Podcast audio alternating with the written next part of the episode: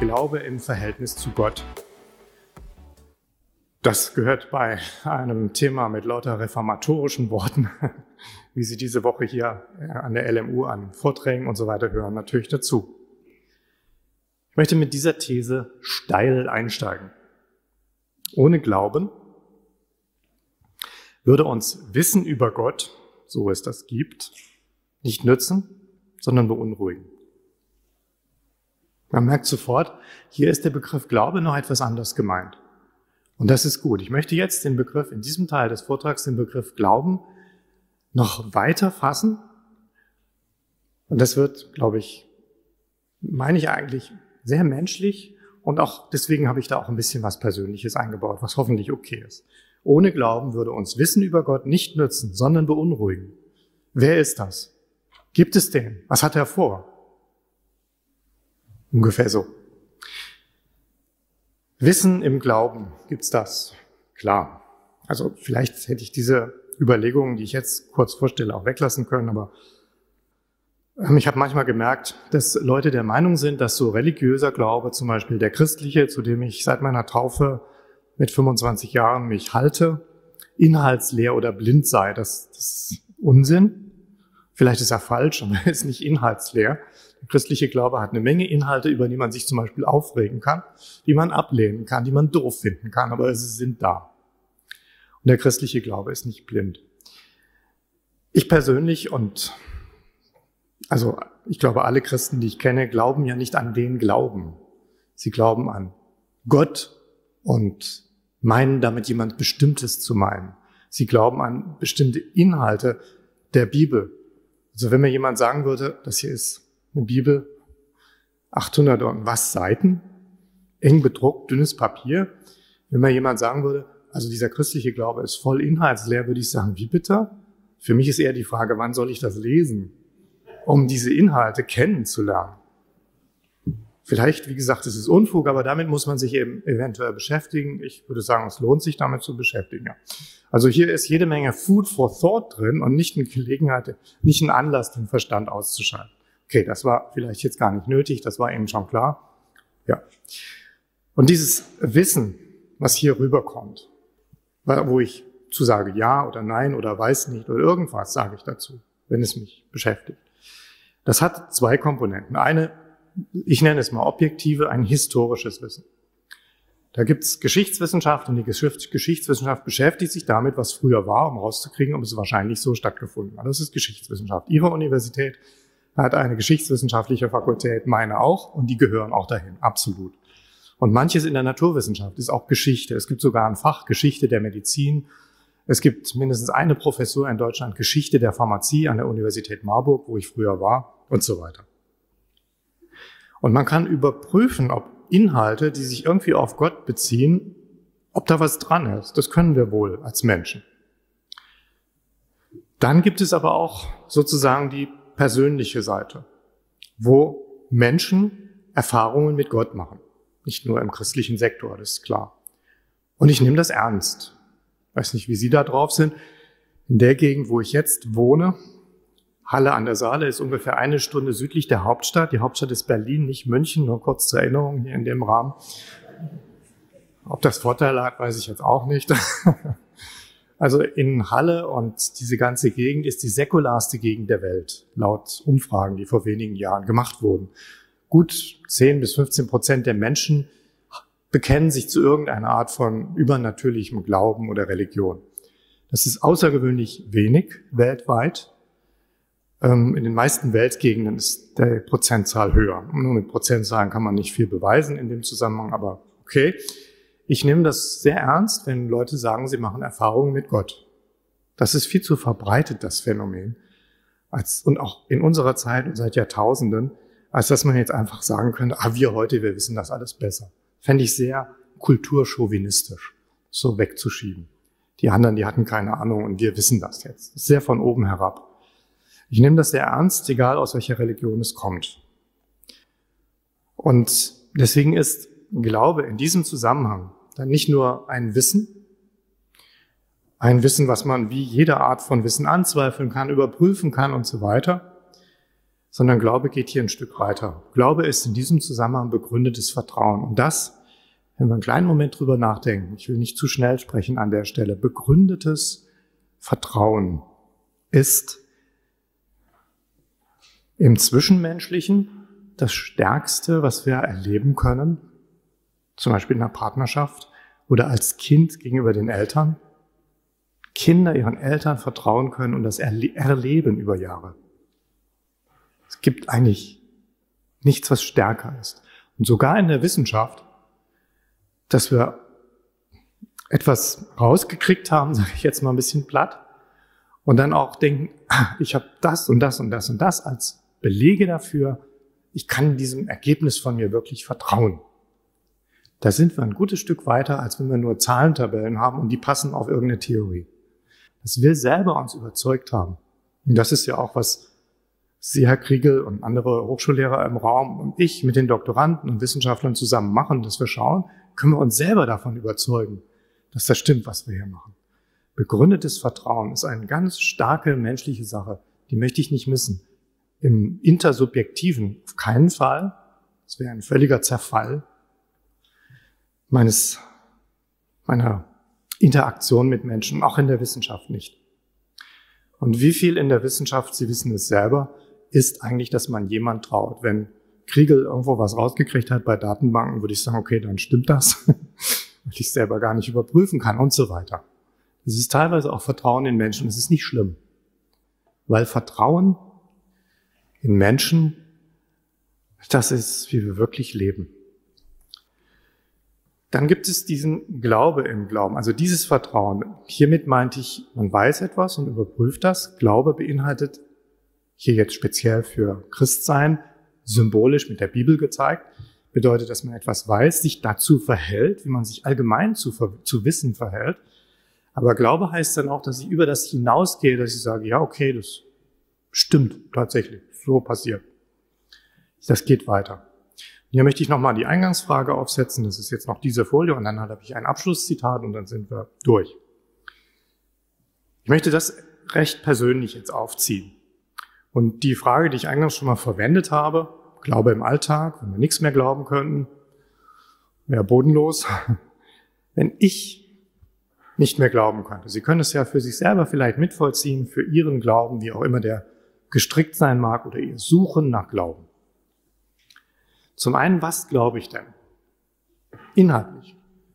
Seit wann und warum?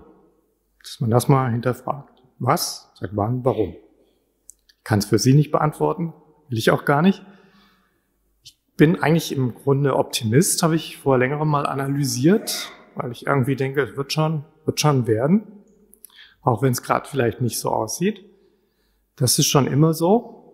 Und dann habe ich weiter überlegt, wieso eigentlich? Wieso denke ich, dass es gut ausgeht? Denn es, also, manche Nachrichten und so, manches auf der Welt, was ich sehe, auch bei Forschungsreisen irgendwo, denke ich, kann ich wirklich meinen Tee morgens trinken? So wie der geerntet wird und was die Leute dafür kriegen und wie die leben? Sie wissen, was ich meine. Ich bin, bleibe trotzdem optimistisch und das ist bei mir so, dass ich schon immer irgendwie glaube, dass es sowas wie Gott gibt. Ich wusste nur lange nicht, wer das wohl sein mag, was er vorhat, ob ich mich vor ihm fürchten muss und so. Es ist irgendwie angelegt, weiß ich auch nicht. Bei vielen Kindern ist das ja angelegt. Manche Erwachsene legen das auch nicht einfach so ab. Das glaube ich schon lange.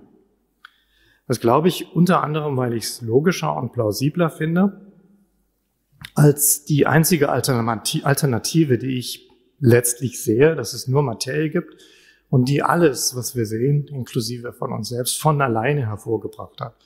Das würde bei mir zu viel Glauben erfordern, dass die Materie an allem schuld ist sozusagen oder für alles verantwortlich ist. Aber Materie ist ja gar nicht verantwortlich und schuld kann sie auch nicht sein. Aber das sind Kriterien, die finden wir. Und wo kommen die denn hier? Und weil ich ein Bewusstsein habe und weil es Schmerz und Leid gibt, dass es Schmerz und Leid gibt, sagt mir, dass das Universum ein Personales ist. Und ich glaube, dass Gott uns Menschen nicht nur etwas mitteilt, sondern sich selbst. Das, das glaube ich erst seit den 1980ern. Da war auch meine Taufe, wo ich halt Mitte 20 war. Warum glaube ich, dass Gott nicht nur etwas mitteilt, sondern sich? Dass Gott persönlich hoch auf uns Menschen zugeht. Das glaube ich tatsächlich wegen der Glaubwürdigkeit der Bibel, mit der ich mich beschäftigt habe, wegen Jesus. Und weil ich irgendwann, das war für mich existenziell, ich spreche jetzt persönlich, Sie können es vielleicht nachvollziehen, vielleicht nicht, gemerkt habe, dass Jesus nicht gekommen ist, um uns zu zeigen, was wir für ihn tun sollen, sondern um uns zu sagen, was Gott für uns tat. Die Lösung für mich zu dieser ganzen Jesus-Frage war, er sagt dir nicht primär, was du tun sollst, sondern er tut etwas für dich. Und dann will er dich mitnehmen in ein gutes Leben. Und weil Jesus tatsächlich auferstand, bin ich von überzeugt, dass das tatsächlich passiert ist. Jesus wirklich tot war und wirklich auferstanden ist. Wenn ich das alles nicht mehr glauben könnte, die Frage kann man sich ja auch stellen, wenn ich das alles nicht mehr glauben würde, was ich zurzeit glaube, welche Hoffnung hätte ich dann? Woher? Hätte ich eine Antwort auf die Frage, woher und warum und wohin? Also, dass Naturwissenschaft diese Fragen nicht wirklich beantworten kann, woher, wohin, warum, das ist klar. Die Naturwissenschaft kann ja nicht mal die, die Frage formulieren. Sagen wir Chemie. Kann die Fra Chemie die Frage formulieren, welchen Sinn hat das Leben? Immer im Labor rumzustehen und Chemie zu machen. Ich kann chemisch die Frage, hat das Leben einen Sinn, welchen hat es, überhaupt nicht formulieren. Das ist doch okay. Chemie kann andere Dinge, aber das ist jetzt nicht ihre Stärke. Über so etwas, bei so etwas zu helfen. Wenn wir da geholfen haben wollen und als Menschen wollen wir das, oder? Wollen wir unser Menschsein reduzieren auf molekulare Vorgänge? Um Gottes Willen. Jeder von uns ist viel mehr und viel wertvoller. Bitte nicht kann ich jetzt nur sagen, wie auch immer Sie darüber denken, bitte nicht Ihr Leben reduzieren auf rein molekulare, letztlich zufällige Vorgänge. Das ist nicht Sie selber, Sie sind viel mehr. Schließe mit einem Zitat aus dem Augsburger Bekenntnis. Das ist eine Grundschrift der Reformatoren. Sola fide, die Reformatoren haben genau diesen letzten Aspekt, den ich in dem Teil Glaube, im Verhältnis zu Gott versucht habe herauszuarbeiten, erkannt. Glaube ist mehr als Faktenwissen. Ich zitiere, das hat Melanchthon im Wesentlichen formuliert, der Kollege und Freund Luthers. Der wirkliche Glaube vertraut nicht nur den Fakten als solchen, sondern auch ihre Auswirkung. Die Auswirkung die die Reformation gesucht hat, war Wissen über Gott. Aber wie kann ich das produktiv machen? Dass es nicht Angst macht, sondern mir tatsächlich das Leben reich und weit macht. In der damaligen Formulierung, wie finde ich einen gnädigen Gott? Der wirkliche Glaube vertraut nicht nur den Fakten als solchen, sondern auch ihre Auswirkungen, dass wir nämlich wegen Christus Gnade, Gerechtigkeit und Vergebung der Sünden haben.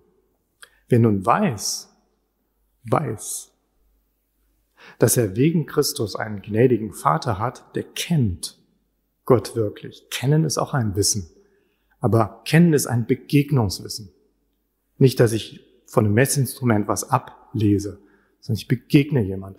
Darum geht's im Glauben, im mindestens christlichen Kontext, jemand zu begegnen und Vertrauen zu gewinnen.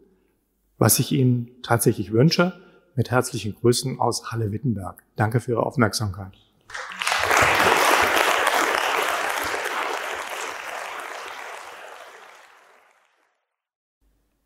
Gut, das sind ja drei Fragen. Die werde ich mir jetzt erstmal versuchen, werde ich jetzt erstmal versuchen zu beantworten. Okay, hier ist eine medizinische Frage. Wie real ist Phantomschmerz? Kann ich nicht aus eigenem Erleben sagen. Phantomschmerz ist, Grob gesagt, klingt ein bisschen brutal, wenn ein Arm abgenommen wurde und man in den Jahren danach trotzdem noch Schmerzen in dem Arm spürt. Als ob er noch da wäre. Das ist, weil sozusagen Nervenendigungen im Gehirn da noch ähm, denken, da wäre ein Arm. Wie real ist das? Für den Betroffenen ist es sehr real. Es tut weh. Genauso wie irgendein anderer Schmerz, wo der Arm noch da ist. Dann ist hier eine allgemeine Frage, würde ich sagen, mehr zur Wissenschaftsgeschichte. Ich lese sie vor. Würden Sie den religiösen Glauben als Wertegrundlage für die Wissenschaft sehen? Wenn ja, wieso hat er diese in der Vergangenheit aufgehalten, sogar bekämpft? Ich muss sagen, dass ich jetzt nach meinem Verständnis den, den, Aspekt von Werten im Vortrag nicht angesprochen habe. Also ob etwas gut oder schlecht ist. Das habe ich im Vortrag nicht angesprochen, sondern nur darüber versucht zu sprechen, ob etwas wahr ist oder falsch und wie wir damit umgehen. Ob wir etwas als wahr oder falsch glauben. Also Wertegrundlage. Es ist natürlich ein Wert, wenn man sagt, wahr ist gut und gelogen ist schlecht. Aber das ist ja jetzt, gibt es in der Wissenschaft, dass gelogen wird? Ja, gibt es. Aber das haben wir jetzt sozusagen mal ausgeblendet und so getan, als ob wir immer, ähm, sagen wir mal, fair, ordentlich und gewissenhaft vorgehen. Die Wissenschaft hat als solche ist die Wissenschaft vielleicht auch mal aufgehalten worden, aber sie ist auch häufig vorangebracht worden von Leuten, die einen religiösen Glauben hatten. Paradebeispiel ist, auch wenn es schon eine Weile her ist, der Kepler, der der Meinung war, dass die Welt eine Schöpfung ist und man deswegen Ordnungen darin finden wird. Und deswegen, obwohl er kurzsichtig war und die Mathematik zu seiner Zeit nicht reichte, hat Kepler sich die Beobachtungsdaten von Tycho Brahe geben lassen. Kepler konnte die Sterne nicht richtig sehen und Tycho Brahe hatte den Mars immer so aufgeschrieben, wo der ist. Und Kepler hat, weil er glaubte, dass es eine geordnete Schöpfung ist, die Planetenbahn berechnet und die kopernikanische Revolution überhaupt erst mit Daten unterfüttert.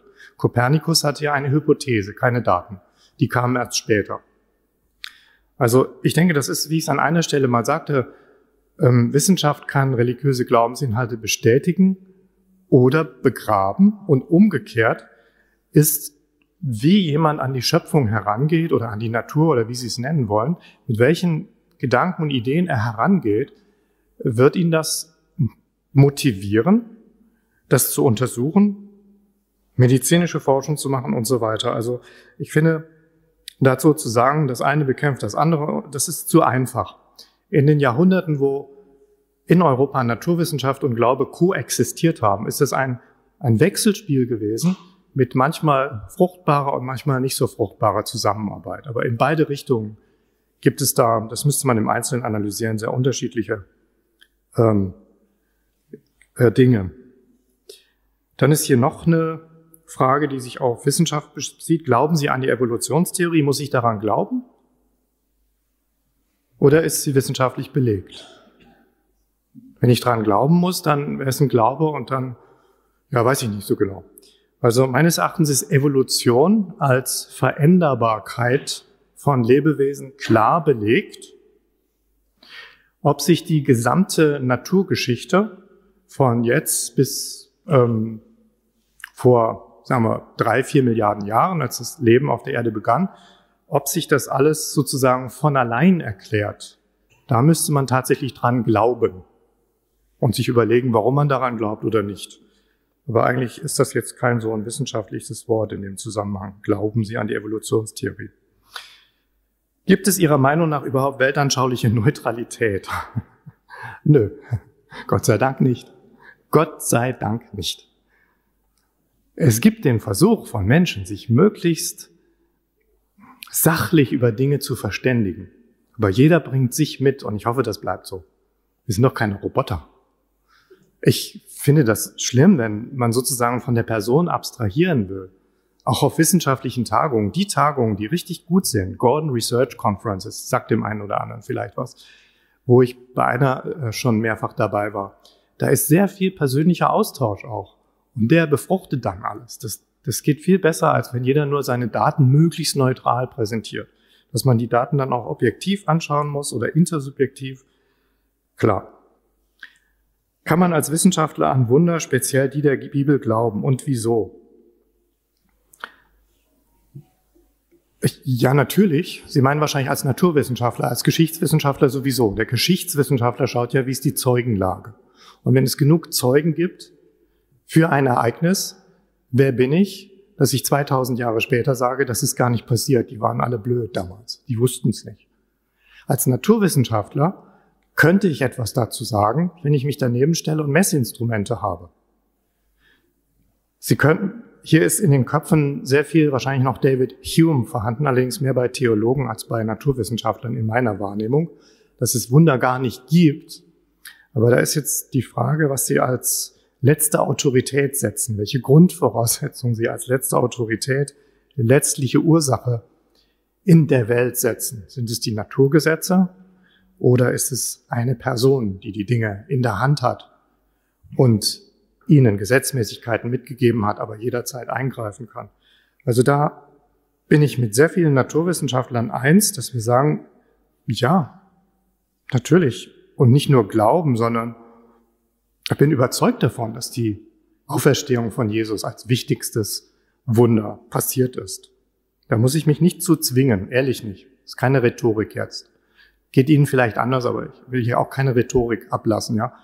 Ich will Sie nicht durch irgendwelche Formulierungen zu irgendwas bringen, ist so. Ist Glaube nicht, häufig nicht einfach Hoffnung? Wie verhalten sich die beiden Begriffe zueinander? Also ob Glaube Hoffnung ist, das ist die Frage, woran Sie glauben. Oswald Spengler hat ein Buch geschrieben, was ich leider in der Schule lesen musste, Der Untergang des Abendlandes.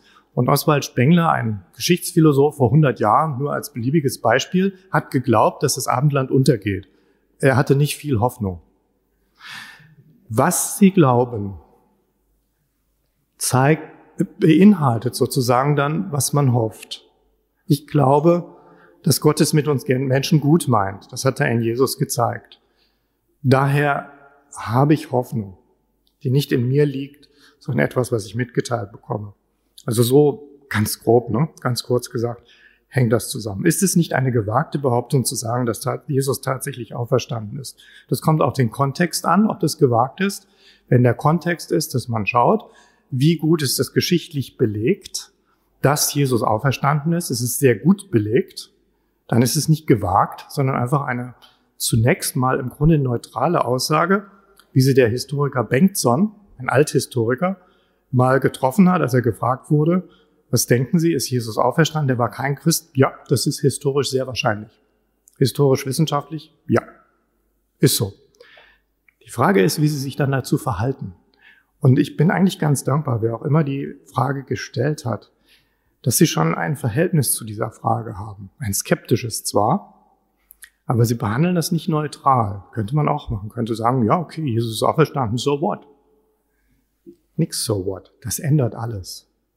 Und das hat der Fragestellende, jetzt möchte ich ihn aber auch nicht auf die Pelle rücken, aber ich kenne sie ja gar nicht, ganz gut gesehen. Warum beziehen Sie Ihren Glauben auf den christlichen Gott und die Bibel statt auf andere Weltreligionen? Weil das das ist, was mich am meisten überzeugt. Natürlich habe ich mich nicht mit allen Weltreligionen beschäftigt. Dafür ist ein Leben zu kurz. Geht nicht. Ich habe mich mit dreien intensiver beschäftigt und habe für mich den Eindruck gewonnen, dass das rationalste und glaubwürdigste eben dieser christliche Glaube ist, wie er durch die äh, Zeugnisse der Bibel rüberkommt. Das wäre jetzt ein längeres Gespräch, ja, Ihnen das noch genauer zu erklären, aber deswegen, ich persönlich habe mich davon überzeugt, dass das sehr glaubwürdig ist. Und hier gehört die, die Frage noch dazu, gab es Momente nach ihrer Taufe, wo sie ihren Glauben an Gott ernsthaft hinterfragt oder sogar korrigiert haben? Glauben an Gott habe ich, das bin ich schon öfters gefragt worden und habe versucht, mich zu erinnern. Wer erinnert sich schon an alles in mehr als 30 Jahren Leben? Ja.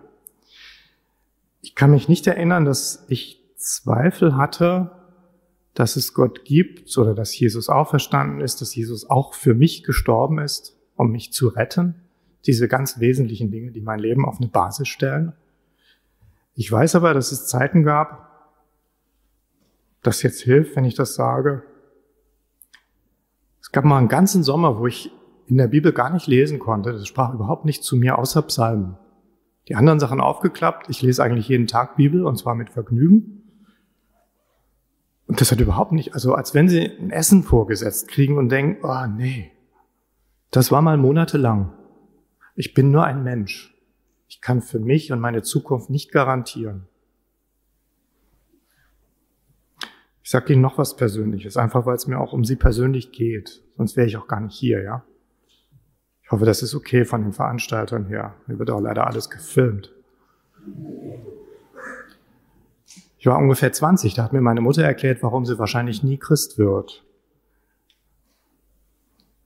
Weil wir waren beide keine Christen damals. Weil sie sagte, also wenn, wenn ich richtig unter Druck gesetzt würde, dann zum Beispiel, dass jemand sagt, ich tu deinen Kindern was an, wenn du nicht abschwörst vom Christsein. Was leider passiert, auch in unserer Zeit noch, in manchen Gegenden. Dann würde sie natürlich sagen, nö, Jesus glaube ich nicht mehr dran, wegen ihrer Kinder. Ich habe erst viele Jahre später verstanden, was für eine starke Aussage das von der Mutter ist. Und später haben wir beide, unabhängig voneinander, etwas gefunden hier in der Bibel, wo es nämlich steht, dass nichts uns von der Liebe Gottes trennen kann, die in Jesus Christus für Menschen da ist, auch nichts Zukünftiges. Also die Sicherheit, die Sie hier anfragen, berechtigterweise anfragen, die liegt nicht in mir. Ich bin nur ein Mensch, ich kann nicht für mich garantieren. Das finde ich auch okay. Ich will Mensch bleiben und nicht Supermensch werden oder irgend sowas. Die Sicherheit liegt in Gott und seiner Liebe. Die, die Sicherheit, die ich genießen darf. Ich muss es so sagen, vielleicht klingt das doof für Sie, ist mir jetzt aber auch egal. Wie leben Sie Ihr Christsein in Ihrem akademischen Umfeld an der Universität? Das hat viele Aspekte. Ich will nur einen aufgreifen. Ich muss versuchen, den richtigen Weg zwischen Gerechtigkeit und Barmherzigkeit zu finden. Typisch für Christsein ist Barmherzigkeit und Demut und so weiter. Menschen zugewandt zu sein. Das haben wir Christen, auch ich, machen das häufig falsch oder zu wenig. Aber andererseits muss ich auch gerecht sein. Wenn eine Klausur so und so viele Punkte gibt und die und die Antworten richtig sind, dann gilt das. Und da den richtigen Weg zu finden, menschlich bleiben, aber zugleich Hochschullehrer sein, der sein Fach nicht unter Wert verkauft, finde ich eine Herausforderung. Das ist nur ein Aspekt, dabei lassen wir es mal. Wie lange geht das hier noch weiter? Sie haben den Begriff gutes Leben verwendet, in das Gott führt. Wie würden Sie gutes Leben füllen? Zum Beispiel mit der Aussage im Galaterbrief im Neuen Testament, Kapitel 5, Vers 20. Ich habe die Bibel, seit ich Christ bin, mindestens 20 Mal gelesen und manche Teile noch öfter. Das ist anders als bei Krimis. Je öfter man es liest, desto interessanter wird es. Das ist wirklich so. Und da steht, dass die Frucht des Geistes, also das, was von Gott in uns entwickelt wird, ist Liebe, Friede, Freude, Sanftmut, Demut, Enthaltsamkeit. Das ist ein gutes Leben, dass ich lerne, in meinem Leben barmherziger zu werden. Sehen Sie Agnostizismus als passablen Kompromiss zwischen Glauben und Unglauben? Ich weiß nicht, ob Kompromiss ein gutes Wort dafür ist, dass man sich nicht entscheiden mag. Sorry. Wissenschaft entwickelt sich kontinuierlich weiter. Sollte das nicht ebenso für die Religion gelten? Nee. Wenn Religion Religion ist, ja. Aber wenn Religion Gott ist, wenn es wirklich um Gott geht, eine Person, die das Universum geschaffen hat, wie auch immer, das ist zweitrangig, und die sich uns Menschen so zugewandt hat, dann bin ich dankbar, dass der sich nicht verändert. Dass sein Zugewendetsein zu uns Menschen das Gleiche ist. Ich zitiere wieder aus der Bibel, aus dem Buch, was ich hier rumliegen hat. Jesus Christus ist derselbe gestern und heute und in Ewigkeit. Gott ist die Konstante. Die will ich nicht ändern. Genauso wie ich es nicht ändern will, dass ich Mensch bin. Das will ich nicht in irgendwas anderes entwickelt haben. Ich möchte Mensch bleiben. Das ist gut. Wissenschaft ist eine menschliche Aktivität, die sich weiterentwickeln kann. Religion meinetwegen auch. Aber Gott, darum geht's mir ja, nicht irgendwelche religiösen Vorschriften und Zeug. Der wird sich nicht verändern, jedenfalls so, wie ich das glaube. Inwiefern hat Ihrer Meinung nach der Begriff sola fide die Naturwissenschaften geprägt? Ehrlich gesagt, da habe ich versucht, mich zu belesen. Ich bin ja kein, kein Theologe, aber ich habe Freunde, die Theologen sind. Und ich habe den Eindruck, ohne dass ich das vollständig sagen kann, wenn Theologen hier sind, nicht erschrecken jetzt über die schreckliche Laienhaftigkeit. Ich habe den Eindruck, dass der Ausdruck sola fide die Menschen geprägt hat, vertrauensvoll in dieser Welt zu leben. Und das hat natürlich auch, auch, auch Auswirkungen auch für Wissenschaftler sein. Wissen Sie, als ich Wissenschaftler wurde, Habilitation und so, habe ich überlegt, Wissenschaft ist so oft missbraucht worden. In unserer jüngeren deutschen Vergangenheit auch. Welche Forschungsgebiete fasse ich lieber nicht an? Heute würde ich darüber ein bisschen anders denken, aber damals im Überschwang auch, frisch Christ und so weiter und jung, dachte ich, es könnte passieren, dass du irgendwas entdeckst, was mehr zum Schaden als zum Nutzen ist. Irgendeine blöde Droge die Menschen fertig macht. Versehentlich. Oder so. Also sola fide, im Glauben leben zu können. Ich habe einen gnädigen Gott. Der Gott, der die Welt geschaffen hat, hat mich in diese Welt gesetzt, um da zu leben und, wenn ich zufällig Wissenschaftler bin, als Wissenschaftler zu leben, hat die Menschen sozusagen freigesetzt. Eine wichtige Schrift der Reformation, die ich mit großem Gewinn in meinen Zwanzigern gelesen habe, ist Luther von der Freiheit eines Christenmenschen der einen dazu befreit, in Ruhe Wissenschaft zu betreiben, ohne dass man dauernd Angst hat, man macht was falsch, aber man ist auch nicht gedankenlos, ohne dass man Angst hat, oh, wenn ich Wissenschaft mache, vielleicht gefällt das Gott gar nicht. Das gefällt Gott sehr wohl. Er hat uns ja Kreativität gegeben, zum Beispiel seine Schöpfung zu erforschen. Sola Fide und die anderen Solas haben Menschen freigesetzt, in dieser Welt in Ruhe zu leben und zugleich zu wissen, dass das hier nicht die letztliche Wirklichkeit ist. So, und jetzt danke ich Ihnen für Ihre Geduld, dass Sie meinen halbgaren Ausführungen und langen Ausführungen geduldig zugehört haben und wünsche Ihnen noch einen schönen Abend. Danke fürs Zuschauen oder Zuhören. Kommentare sind erwünscht, kritische oder auch Nachfragen, Rückmeldungen jeder Art über unsere verschiedenen Social Media oder über das Kontaktformular auf unserer Website. Auf unserer Website sind außerdem auch unsere E-Mail-Adressen zu finden. Wir freuen uns, von euch zu hören.